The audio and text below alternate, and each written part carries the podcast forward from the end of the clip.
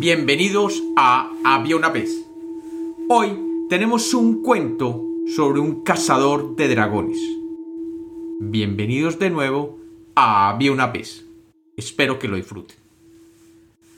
Había una vez. Había una vez un hombre que siempre había querido vivir la mayor de las aventuras. Desde pequeño había leído y oído miles de historias sobre caballeros que salían a recorrer el mundo en cacería de dragones. Su mente se había hecho la idea de que algún día sería él el protagonista de alguna historia de caballería que sería contada por miles de personas en miles de lugares. Él sería el mejor cazador de dragones del mundo y su nombre sería recordado por muchas generaciones.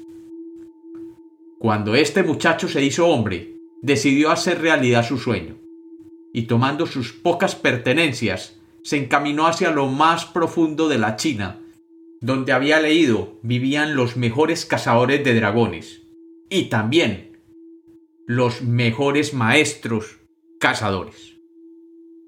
Después de más de un año de viaje por ríos, valles y enormes montañas, Finalmente llegó a un templo donde decían que vivía el más grande maestro, cazador de dragones.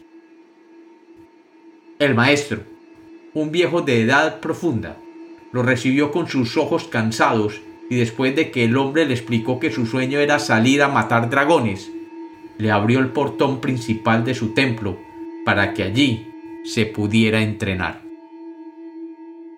El templo tenía un gran patio central y en aquel patio el discípulo comenzó su entrenamiento. Desde el primer día el hombre debía levantarse con el alba y después de hacer meditaciones y rezos comenzaba a entrenarse físicamente para lograr una condición capaz de enfrentarse a un dragón.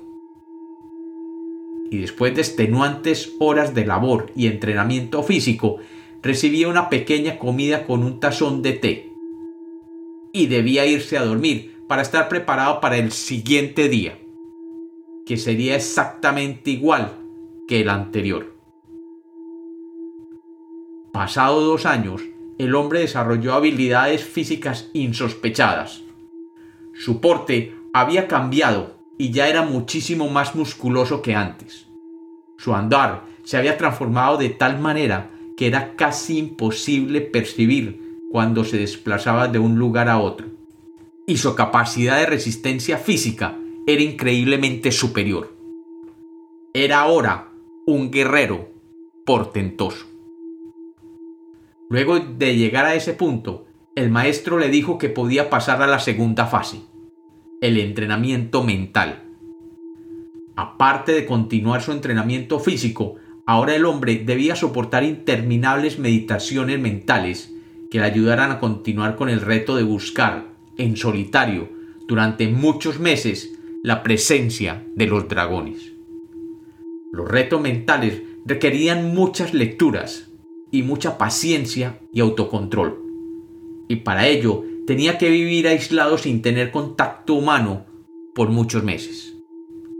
Después de un par de años, el hombre era capaz de resistir meses en soledad, sin perder la razón y manteniendo una mente alerta y muy poderosa.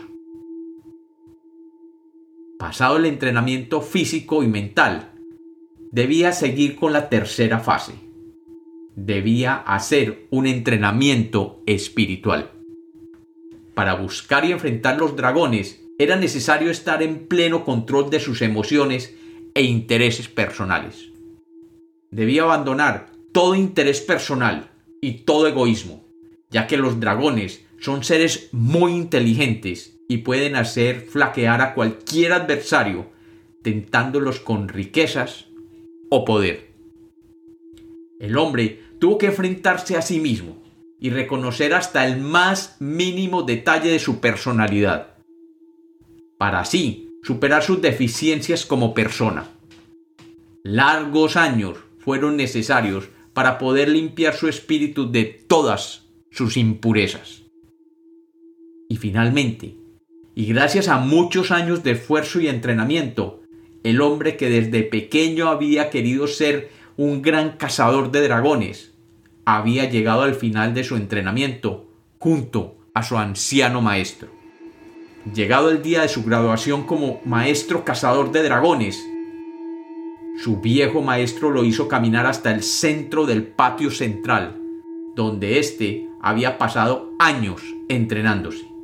Y con voz solemne le dijo, Discípulo amado, años has vivido en este templo, entrenándote duramente para salir al mundo y enfrentar a los dragones. Hoy eres una persona más fuerte, más ágil, más poderosa mentalmente y más sabia espiritualmente. Hoy es tu último día aquí y tengo para ti el más grande regalo que te puedo dar.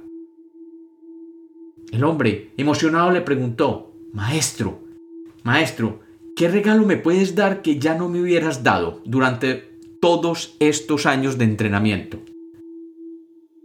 El viejo maestro simplemente sonrió y le dijo, Debo revelarte un secreto que he guardado desde el primer día que llegaste a mi puerta y que te ayudará a enfrentar todo lo que te amenaza en la vida.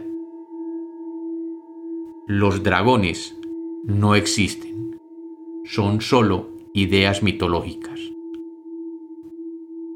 El hombre simplemente palideció y luego sonrió y comprendió que durante sus años de entrenamiento físico, mental y espiritual había matado el último de los dragones en la tierra, su propio dragón interior.